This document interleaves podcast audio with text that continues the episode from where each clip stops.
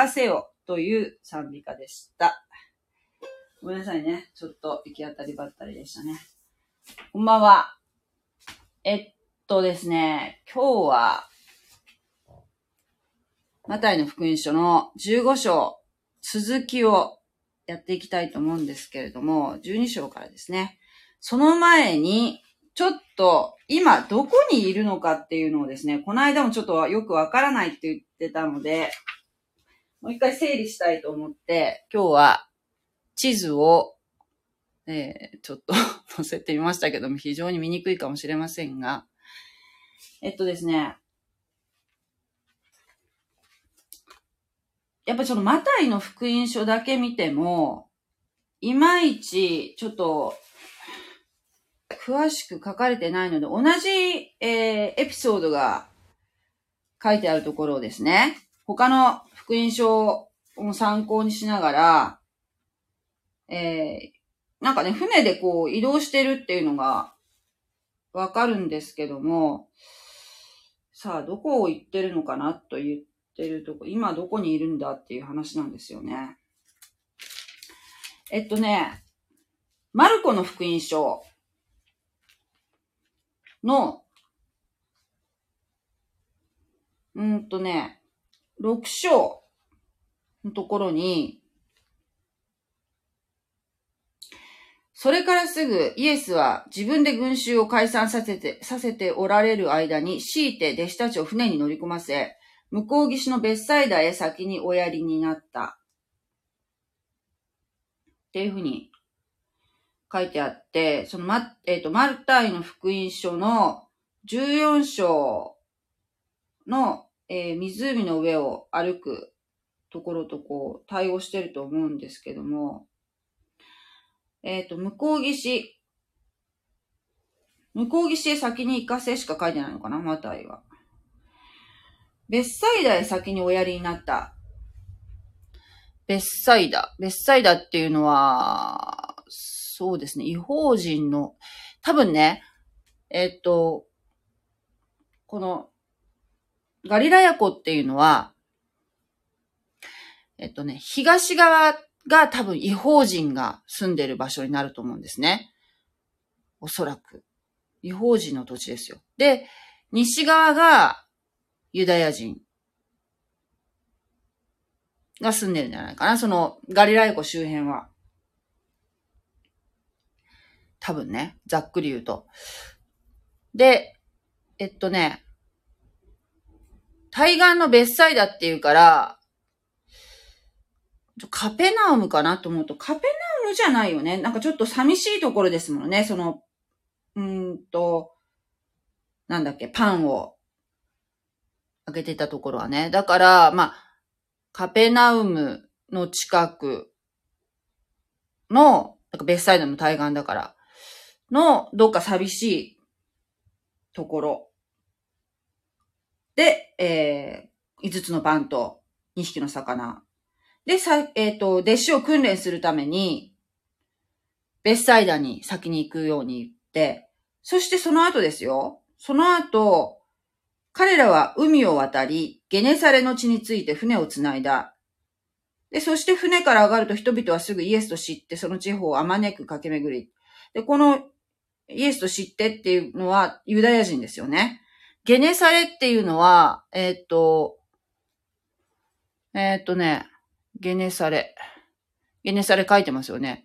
ベスサイダからゲネサレにまた戻ってきてるんですよね。で、えー、みんな癒されたと。これはマタイにも書いてありますよね。マタイの、えー、と、これは14章34節それから彼らは海を渡ってゲネサレの地に着いた。するとその土地の人々はイエスと知って、その付近全体に人を使わし、イエスのところに病人をみんな連れてきた。これ同じですよね。ま、あの、マルコでさっき読んだところとね。うーん、そうそう。だから、今は、まあゲネサレの地ですよ。そして15章が、時にパリサイ人と立法学者たちとがエルサレムからイエスのもとに来ていた。エルサレムは、えー、このガリラヤ地方よりずっと、ヨルダン川をずっと下って、えー、視界、視界っていうのがあるんですね。その近くにエルサレムがある。から、そ、そこがですね、エルサレムってところが、イスラエルの首都ですよ。当時のね。首都。それで、そこから、要するに東京から、日本に例えたらだよ。東京から地方都市に来ましたみたいな。田舎に来ました。わざわざ、パリサイ人と立法学者たちが、エルサレムからね。で、論争がああったんですよね、昨日。父と母と敬えっていうのと、ね、その、立法学者とか、パリサイ人が勝手に考えた、九伝立法との論争ですよね。だから今多分、いるのは、ゲネサレかな？うん。これ、この地図はね、私が持ってる、キリスト教資料集っていうとこからちょっと に私は書き込んだやつをちょっと写真で載せてるんですけれども、これいけないと思うので、もし怒られるかもしれないから、ひょっとしたら消すかもしれませんけれども。はい。ではちょっと読んでいきましょうか。とりあえずね。えー、12節。その時、弟子たちが近寄ってきてイエスに言った。パリサイ人たちが御言葉を聞いてつまずいたことをご存知ですか？イエスは答えて言われた。私の天の父がお上にならなかったものは皆抜き取られるであろう。彼らをそのままにしておけ。彼らは盲人を手引きする盲人である。もし盲人が盲人を手引きするなら、二人とも穴に落ち込むであろう。ペテロが答えて言った。その例えを説明してください。イエスは言われた。あなた方もまだわからないのか口に入ってくるものは皆腹の中に入り、そして外に出ていくことを知らないのか。しかし、口から出ていくものは心の中が出て、から出てくるのであって、それが人を汚すのである。というのは、悪い思い、すなわち殺人、姦淫、不貧困、盗み、偽証。えー、これなんて読むの？なんて読むんだろう？えー、なんて読むの？盗み、偽証、そしり。かった。そしりは心の中から出てくるのであって、これらのものが人を汚すのである。しかし、洗わない手で食事することは人を汚すのではない。これ昨日言った箇所のイエス様の解説ですよね。ペテロが、もう絶対真っ先に言いますよね、ペテロは。もう分からなかったらペテロ、はい、手を挙げる。代表して、弟子の代表で、まず手を挙げて声を出すのはペテロですね。ペテロが、ね、盲人を手引きする盲人である彼らは、ってって言いましたけれども、そのね、例えを説明してくださいと言いましたね。えー、つまり、この天の父がお上にならなかったものは皆抜き取られるというのは、えー、立法、昨日も言いましたけど、立法というのは、モーセの立法というのは、モーセが考えたんじゃなくて、モーセに、モーセを通して神様が、えー、イスラエルのために与えられた613の戒めですね。で、それを、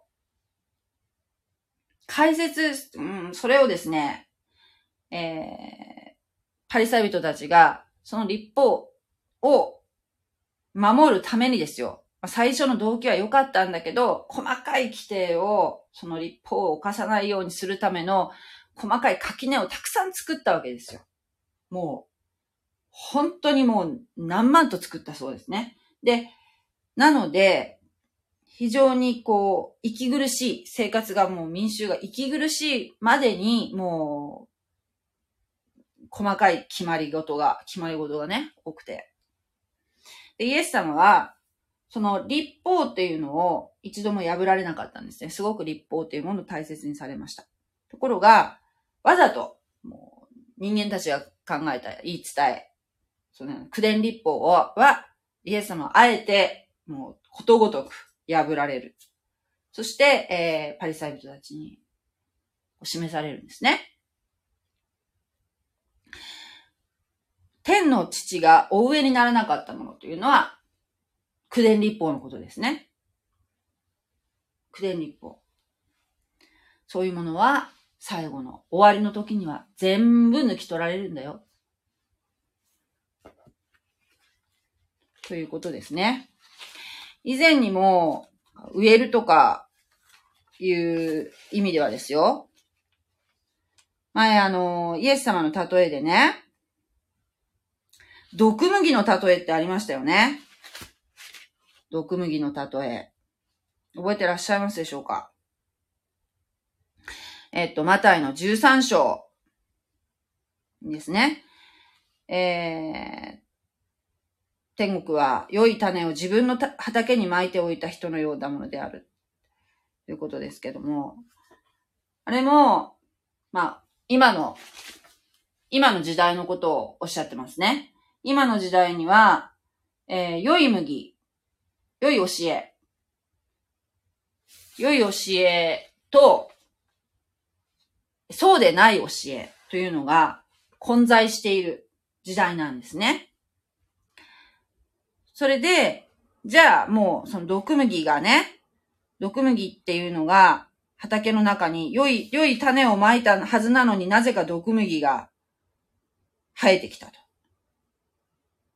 で、その悪い、間違った教え、毒麦を、じゃあ、抜いてしまいましょうかと言ったら、いや、収穫の時になったら、狩るものに、まず毒麦を集めて束にして焼き、えー、普通のね、いい麦の方は集めて蔵に入れてくれ、と言いつけよ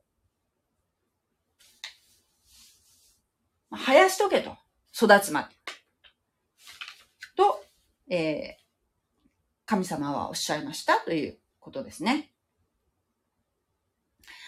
えー、もう本当に、玉石混合みたいな、えー、もういい教えも悪い教えも、ごちゃ混ぜの世の中。だけど、必ず終わりの時が来ますよね。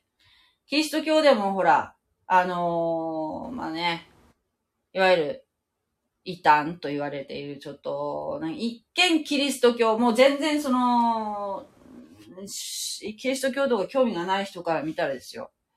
おそらくエホバの商人とか、統一教会とか、ああいったものも、全部キリスト教の一部であると認識していらっしゃるかもしれませんけれども、全く教理が違いますよね。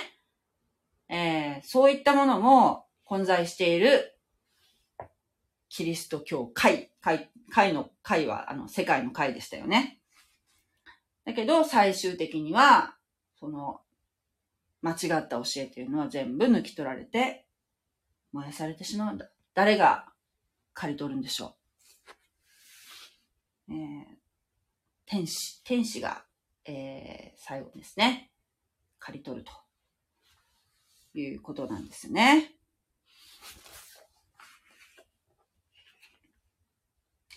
はい、えー、つまり、あのー、まあ、前回、前回の15章のね、前回のところと、今日のところはまあ、内容が被るんですけれども、結局、えー、まあ、立法学者たちが、清め、手を洗うっていうのは、あの、衛生的な概念で手を洗ってるんじゃなくて、宗教的な意味の清めの話なんですけれども、清めをしてからじゃないと食べ物は食べま、食べませんと。肘まで洗うと。いうことなんですけれども、えー、そんな風に口に入れるものがですね、えー、気にするあまり、その、清いとか清くないとか食べ物を気を、えー、すごく気にしてるんですけれども、彼らはね。だけど、そんなものでは人間は、えー、怪我されないんだ。なんで怪我されるかっていうと、人間の口から出るもので怪我されるんだ。それは別にあの、おえってなったもので気がされるとかそういう意味ではなく、人間の心の中が汚れてたら、その口から出てくるもの汚れてますよね。そしてそれを、その口から出たもので、言葉によって人は傷ついたり、怪我されたりね。そういったことにつながっていきますよね。だから、その人間のその内面っていうものの方をもっと重要視すべきじゃないかと。立法学者は、その立法に、立法を守ることにこだわるばかりに、えー、結局、結果的に神の意図から、どんどんどんどんは外れていって、形式的になっていってるということなんですね。それをイエス様は指摘されているんですね。はい。ではもう、その、そうですね。もうちょっともうつ、ちょっと行きましょうか。ちょっと地名が出てくるからね。21節いきますね。さて、イエスはそこを出て、ツロとシドンとの地方へ行かれた。するとそこへ、その地方、その地方でのカナン、カナンの女が出てきて、主よ、ダビデの子よ、私を憐れんでください。娘が悪霊に取り憑かれて苦しんでいます。と言って叫び続けた。しかし、イエスは一言もお答えにならなかった。そこで弟子たちが身元に来て願っていった。この女を追い払ってください。叫びながらついてきていますから。するとイエスは答えて言われた。私はイスラエルの家の失われた羊以外のものには使わされていない。しかし女は近寄りイエスを拝して言った。主よ、私をお助けください。イエスは答えて言われた。子供たちのパンを取って子犬に投げてやるのはよろしくない。すると女は言った。主よ、お言葉通りです。でも、子犬もその主人の食卓から落ちるパンくずはいただきます。そこでイエスは答えて言われた。女よ、あなたの信仰は見上げたものである。あなたの願い通りになるように。その時に娘は癒された。はい。えー、ね。これは、どういうことか。ツロとシドンとの地方へ行かれた。ツロとシドン。この地図で、ツロとシドンってね、どこかなっていうとですね、このね、ティルスって書いてありますよね。これね、聖書によってね、ちょっとね、微妙にこう書き方がね、地名、地名の書き方がね、違うんですよね。シドンっていうのは、もうちょっと、ちょい上の辺ですね。現在のレバノンにあたるそうです。レバノン。レバノンといえば、私が思い出すのは、あの、カルロス・ゴーンが逃げたところ。あ、レバノンじゃなかったですか？レバノン。ねレバノン。え、あの、そこに行かれたんですね。そして、この土地はじゃあどういう土地かっていうと、違法人の土地ですよ。さっきまではユダヤ人の土地にいたんだけど、今度は、これもね、弟子の訓練の一環だと思うんですけども、イエス様は弟子を連れてね、今のレバノンの辺に行かれたんですね。そしたら、そこに、その地方でのカナンの女が出てきて、その地方でのカナンの女。うーん、カナンの女。まあ、これも、違法人ですよね。で、具体的に言うと、具体的に言うとですね、えっと、その地方、ギリシャ人でスロフェニキアの生まれ。これもちょっとわかりにくいね。スロテニ、フェニキア、フェニキア。これには載ってないか。ちょっと調べときます。すいません。まあ、とにかくね、違法人ですよ。ユダヤ人ではないんですね。で、で、この女が、出てきて、主よ、ダビデの声を、私を憐れんでください。と、えー、娘が悪霊に取り憑かれて苦しんでいます。娘、この女の娘が悪霊に取り憑かれて苦しんでいます。もうめちゃめちゃ切実ですよね。でも叫び続けていたと。ここに出てくるダビデの子っていうのは、えー、メシアの称号ですね。メシアを表す言葉です。だから、この女はイエス様のことをメシアという認識があるということですね。そしてそういう知識が、ユダヤ人ではないけれども、イエス様がメシアだ。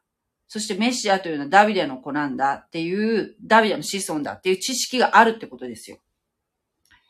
でも、イエス様は、冷たく、一言もお答えにならなかったんですね。もう、わーわー叫びながらついてくるのに。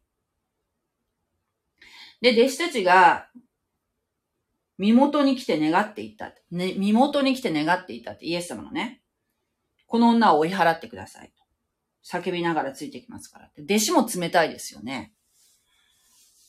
ということはですよ。あの、ユダヤ人っていうのは、違法人に対して、違法人っていうのはね、ユダヤ人以外の人のことを言うんですけどね。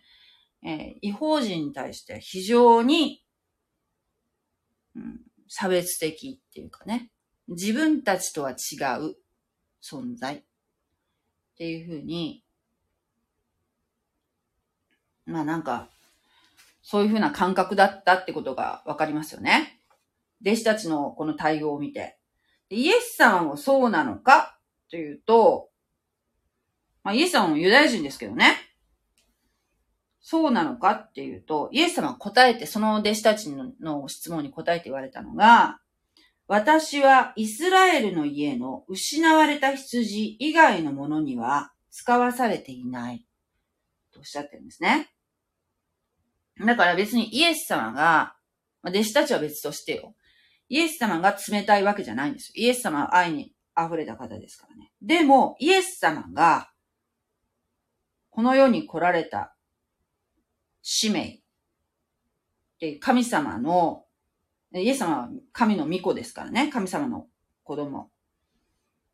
えー、だからね、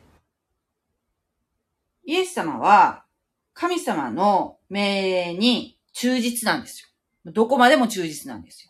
で、イエス様が来られたのは、まず第一に、ユダヤ人のイスラエルの民ですね。イスラエルの家の失われた羊。イスラエルの民の救いのために来られてるんですね。まずそれが第一目的ですよ。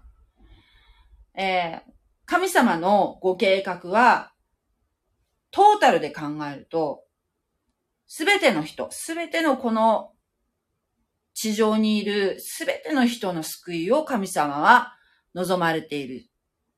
けれども、この時点ではですよ。この時点では、まずユダヤ人を救う。それが第一目的なんですね。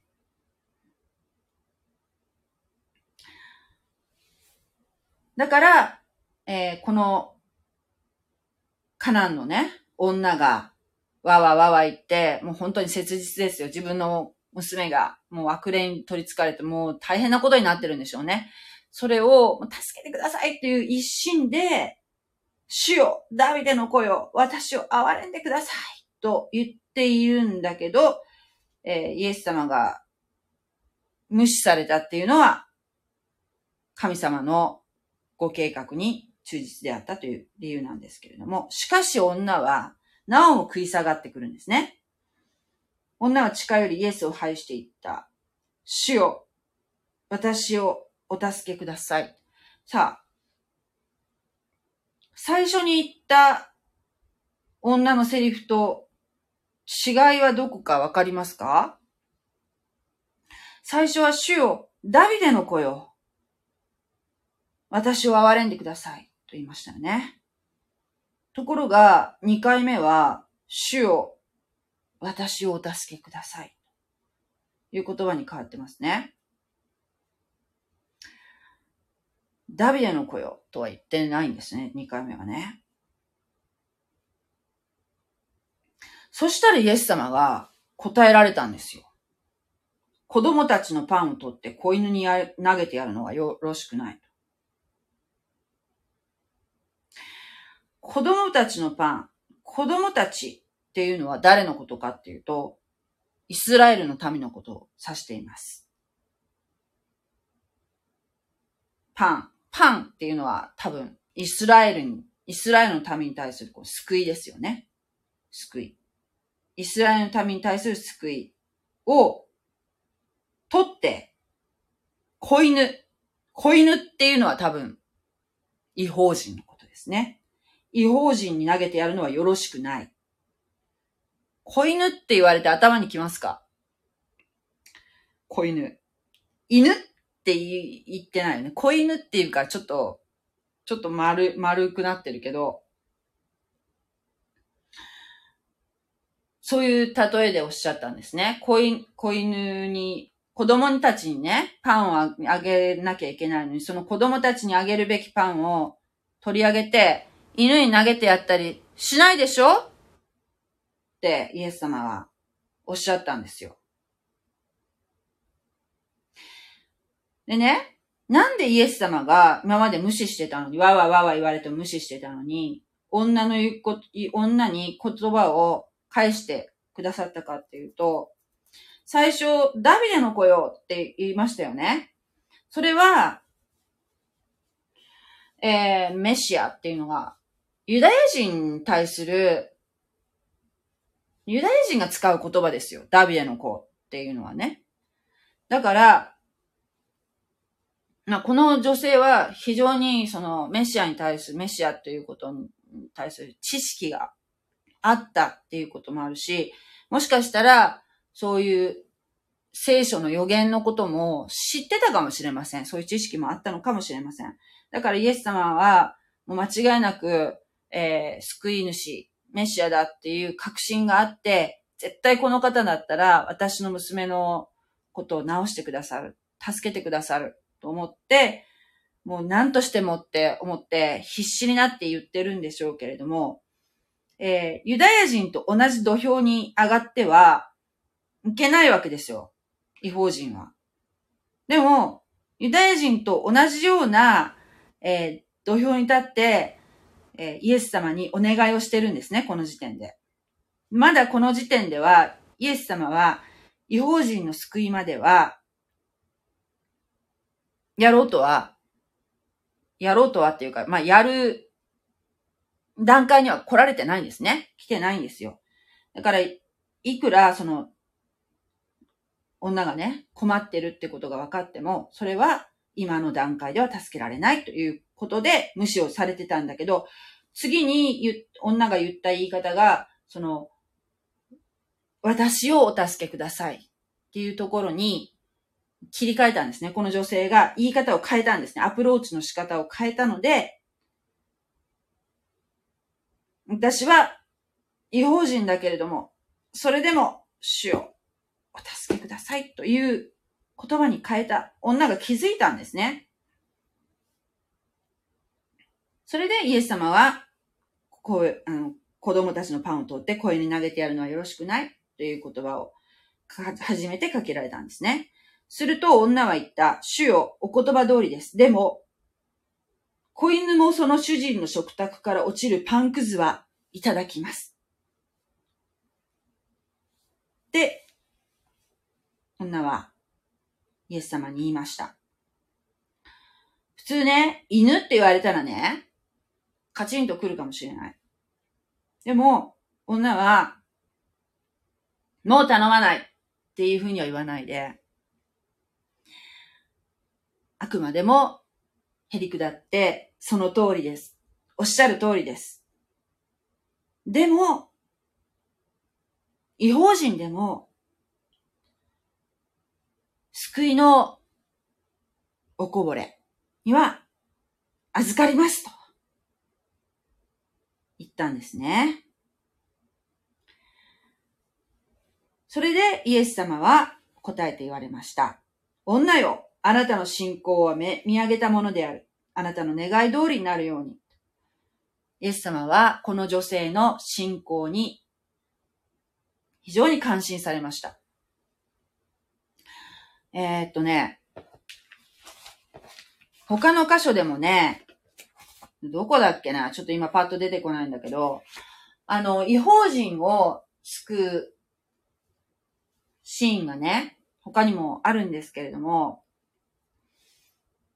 やっぱりね、なんかね、その場合は、なんだっけな、えー、ローマの、ローマの百人隊長だっけな？百人隊長が、えー、自分のしもべの癒しのために、えー、イエス様を頼、イエス様に、えお言葉をくださいと言いに来ました。イイエス様に自分家まで来てくださいとは言わないんですよ。お言葉をいただければ、自分のしもべは治りますって言いました。その時もイエス様は、違法人ながら、その信仰は、見事だと褒められましたよね。だから、違法人にも、救いは、開かれてますよね。開かれている。だけど、この時点では、まだ、えー、ユダヤ人の救いっていうのが、第一目的なわけですよ。だけどね、この女性は、そのようにね、子犬って言われてもね、カチンと来ないで、えー、あくまでもへり下ってイエス様に自分の娘の救いをお願いしたんですね。そして、やはり、その百人隊長の時みたいに、えー、なんていうの？イエス様自らが出向かなくても、その信仰、イエス様によって必ず娘は癒されるという信仰によってですよ。その瞬間、その娘は癒されたんですよね。というお話ですよ。どうでしょう？ねえ。だから、あのユユダヤ人っていう、このね、マタイの福音書は何度も言ってますけど、ユダヤ人に対する伝道のために書かれた福音書なんですね。だから、な、その、ユダヤ人の習俗とか、そういったものが分かってないと理解できないっていうところがあるんですけれども、ちなみにこの犬っていう表現なんですが、私たちが思うほど犬という表現は、この当時低くないそうです。犬って言われたらすごく蔑まれているように今の私たちは感じるんですけども、犬ってあんまりね、あの、私たちが思うほどね、悪い意味には使われてないんですって。ニュアンス、言葉のニュアンスは悪くはないそうですね。えっと、あれ、どこに出てきてたかな？あのね、なんだっけな、あの、イエス様が用いられた例え話にね、うんと、なんだっけ。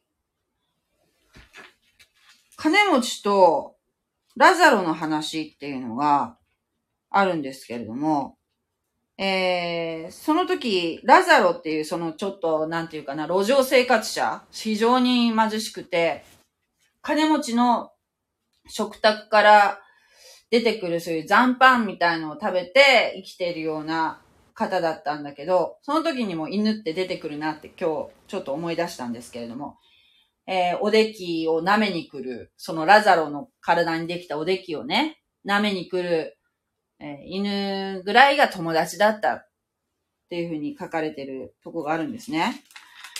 えー、その時もやっぱりその犬が出てきますけれども、それもそんなに悪い意味では感じられないですよね。えっとね、ラザロの話はね、どこに書いてあるかっていうとね、ルカの福音書のね、16章19節から31節にあると思います。えー、よかったら、ちょっと、参考にされてくださいね。犬っていう 犬が出てくるところですね。はい。今日は、じゃあこの辺にしときましょうか。じゃあ、ちょっと、読みましょう。えー、コメントは、もういつの間にか、たくさんコメントありがとうございます。昨日話してた地図。そう。地図です。え、何を書きまね何？何？良い麦も抜いてしまわないよう、そのままにしておくというのです。しょう、島根。これ、いいじゃないですか。そうです。良い麦も抜いてしまわないように。そうですよ。抜いてたら良い麦も抜けてしまうかもしれませんからね。もう、育って、もう明らかに毒麦か、そうでない普通の麦かっていうのを分かった時点で抜けばいいじゃないかという話ですよね。10章で12使徒を派遣するとき、むしろイスラエルに行きなさいとイエスは言っていますね。10章。10章。ああ、そうそうそう。そうですよ。それが目的ですから。だからね、イエスさんはね、もうご自分がね、十字架にかかるってことはもう最初からもご存知なので、そういう計画であるということは分かってるんでね。別にユダがね、ユダってわかりますかねあの、ユダが、十二弟子の中のユダが、えー、イエス様をですね、えー、要するに、売るっていうかね、そういうことを裏切ったりしなくても、イエス様は十字架にかかったであろうというふうに言われています。もし、そうですね、パリサイ派の人とか、立法学者たちがね、イエス様をメシアとして、ああ、なたこそメシアですって言ったとしますよね。それでも、十字架はないといけないわけですよ。十字架のあがないは。で、えー、っと、これがね、あ、そうそう、この間知ったのがね、十字架じゃないといけないんですよ。とにかく。で、えー、っとね、この時点で、今イスラエルは、ローマの支配下にありますよね。ローマ法のも元にいるわけですよ。で、ユダヤ人の、ユダヤ人だの法律ではですよ、イエス様を死刑にすることができなかったそうなんです。なんかそういう法律がなんかあったみたいで、その当時もそのローマに支配されてた時に。なので、自分たちで、えー、イエス様は本当は殺せば、殺せるもんなら殺し、殺せたんですよね。だけど、ちょっとこれもう一回確認しますけど、あのーそうそう。石打ち、石打ちの刑っていうのはね、このリンチですよ。そういう殺し方ってあるんですよ。その、例えば、立法を守らなかった人を殺す方法としてはですよ。みんなで集団で石を投げて殺す。石でね、バンバンバンバンやって。で、でもね、そういう死に方じゃダメなんですよ。イエス様が、えー、イエス様の血で、イエス様の血によって、私たちを、えー、あがなう、えー、神の刑罰の身代わりを引き受けるということにおいては、えー、石打ちの刑で死ぬっていうのは、じゃダメなんですよ。十字架刑じゃないとダメなんですよ。イエス様はね。だから、えっ、と、そういうものも、そういうご計画が、神様のご計画が、えー、きちっと遂行されるように、不思議とですよ。ちゃんと歴史上でも、えー、そのローマ法で裁かれるしかないっていう状況だっていうことが、この時代ね、えー、ローマの人に、ローマ人によって、じゃないと死刑ができなかった。そうそうそう。っていう時代だったんですって、この当時が。勝手に自分らで石打ちにして殺すわけにいかなかったんですよ。だからね、一生懸命ね、ローマの人に働きかけたんですね。このファリサイ派の人たちっていうのはね。だから、なんかね、偶然のようであって、偶然じゃないっていうか、もう神様のご計画通りみたいな感じらしいです。仮に、えー、ユダヤ人がイエス様をメシアとして受け入れたとしても、イエス様はローマによって、えー捕らえられて、やはり十字架家にかけられていたと思います。えー十字架で死ぬっていうことが大前提だったんですね。そして、墓に葬られ、3日目に蘇ると。あとは一緒です。あとは一緒だけど、えー石打ちじゃなくて十字架じゃないといけない理由っていうのは、その、神様のご計画だったからですね。えーっと、違法人の道に行ってはいけないと思う。うん、そうなんですよ。この女性は違法人。でも、もしかしたらイエスは女に言いまかされ、言いまかされたかったのかも。言いまかされたかった。彼女の信仰の深さを喜んでいるようにさえ思います。そうですね。えっと、まあね、そうかもしれない。そういう見方もあるかもしれない。うん。違法人なのに、主よ、ダビデの子よ、と叫んでいる。もう一人、イエスに信仰を褒められた違法人がいたではありませんか？百人隊、ああ、そう、さっき言いましたよね。百人隊長でしたよね。で、そして、さきちゃんが時々口になさっている違法人はユダヤ人のおこぼれで救われるということがこのパンくずに現れています。そうですよ。おこぼれなんですよ。ねこのね、すごい今、今まで読んできて思わない？ユダヤ人ってなんでこんなにイエス様を、えー受け入れないんだろうってすごい不思議だと思わない？不自然ですよね。不自然なまでにイエス様のことを拒否ってませんか？だって、ずーっと待ってたんですよ。メシアを。これはもう本当に、もうね、わざと神様がユダヤ人を盲目にしているとしか思えないですよ。私は。ね。だってね、めちゃめちゃ聖書、聖書の知識あるんですよ。もう子供の時から叩き込まれてるんですよ、この人たち。だから、メシアというのは、どのように、どのような生まれで、出自で出てくる、くるか。でどのように死ぬかっていうことも、知ってるはずなんですよ。知ってるはずの人たちがなんで一番知ってるはずの人がわからないで、この違法人が、めっちゃ、この違法人のね、女がね、知ってるの？不思議でしょ？これはね、絶対ね、もうこれ神様のご計画だと思いますよ。本当はね、本当は、なんかそこがね、微妙なんだけど、本当はそのユダヤ人の救いっていうものを第一に考えてらっしゃる。だけど、そこをですね、ユダヤ人は少数に留めといて、それが、ユダヤ人がもしここでイエス様をメシアと認めてたら、もうここから千年王国が始まってるんですよ。イエス・キリストのご支配のもとの、えーイエス・キリストを王とする、王えー千年続く国っていうのがここから始め、始まってるはずなんですよ。だけど、イエス様が拒否られたので、ユダヤ人に。だから、それは先延ばしになっちゃ、なってしまったんですね。そして今何の時代かっていうと、キリスト教会っていうものの時代ですよね、今が。だから、今は違法人の時代ですよ。この2000年間。イエス様以降の2000年間っていうのは。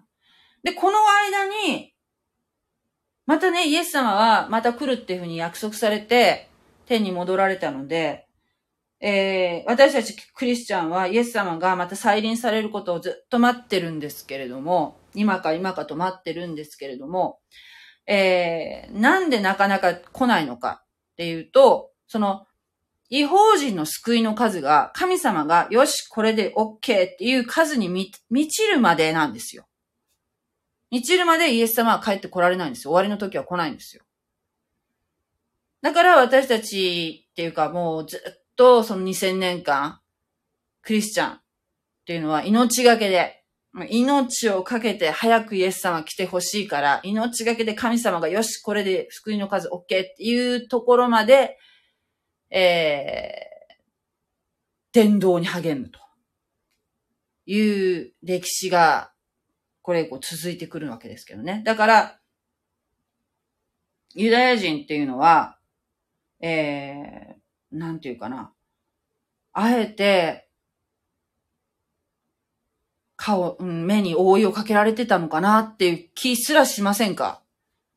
ここまで読んでいくとね。それで、だから、そういうことで、えー、なんていうの？違法人っていうか、まあ、この地上の人たちをできるだけ多く、できるだけ多くイエス・キリストを信じる方っていうのをずっと、えー、神様は、みんなにね、福音を伝えなさいっておっしゃってるのはそういうことかなって思うんですね。でもやがて、その終わりの時が来る直前に、ユダヤ人というのは、イエス様がメシアであるということを気づく方たちが起こされるんですね。これまた、おいおい話します。これはね。えー、っと、1万人以上の群衆やパリサイ人が入っていないよう、入ってこないような土地。うん、弟子の修行のために法人の地に入ったのかなそうですね。うーんと、そのね、やっぱりイスラエル人、ユユダヤ人がね、もう、結構もう、この時点でもですよ、もうローマの支配に入ってるっていうのもわかるし、あとバビロン捕囚とかで補修、補修された歴史もあるので、ユダヤ人っていうのは結構ね、えー、あちこちにばらけてるんですね。だから、ユダヤ人だけど、ユダヤ人は自分のことユダヤ人っていう自覚はあるんですよ。ユダヤ人でも、例えばギリシャにいたり、ね、あのー、なんていう、ここの、ツロとシドンにもおそらくいたでしょう。そういうところに出向いて、えっと、失われたそのユダヤ人をですね、集めてらっしゃるんですよ、今。だから、えー、こういう違法人の土地にも行かれてるんですね。そういうことだと思うんですけれど。はい。じゃあもう 微妙なところですけれども、ちょっと今日はね、この辺にしときたいと思います。もう最初のあの賛美のグダグダ感がちょっと、あれなんですけれどもね。まあ、でも、えー、お正月もですね、三が日終わりまして、ま明日からね、仕事に行かれる方多いと思うんですけれどもね。えー、ちょっと最後に、第二コリント13章13節の、えー、ところからですね、祝祷。皆さん、お互いにね、このチャンネル聞いてらっしゃる方、お互いに祝福し合いましょう。また今年もね、元気に世の中に出ていきましょう。はい。では、祝祷します。平和のうちに、この世へと出て行きなさい。主なる神に仕え、隣人を愛し、主なる神を愛し、隣人に仕えなさい。主イエス・キリストの恵み、神の愛、精霊の親しい交わりと導きが、このチャンネルに集われるお一人お一人の上に豊かに限りなくありますように。アーメン。ありがとうございます。God bless you! じゃあね。